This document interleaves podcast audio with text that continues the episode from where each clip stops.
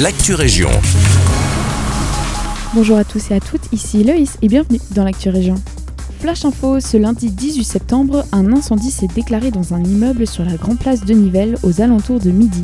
Un déclenchement du plan d'urgence communal a donc été sollicité à midi 38 et les pompiers de la zone de secours du Brabant Wallon sont venus éteindre les flammes.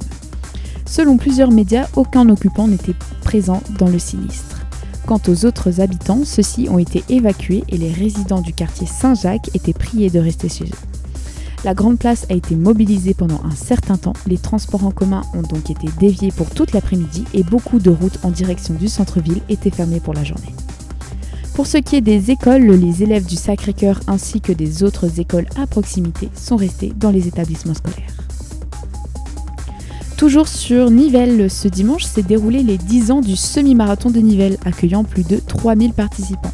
Plusieurs parcours au programme, le parcours semi-marathon de 21,97 km, un parcours de 12 ainsi qu'un parcours de 5 km.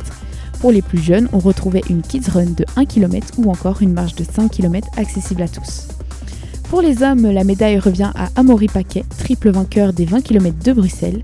Et pour les femmes, la médaille revient une nouvelle fois à Amélie Saucé. De plus, le journal L'Avenir ajoute une petite anecdote à la course, puisque Ismaël Debjani, qui détient le record de Belgique du 1500 mètres, était de la partie au semi-marathon de Nivelles. Direction Genappe maintenant, ce vendredi 15, la commune de Genappe a organisé un Job Day pour recruter au sein des services communaux.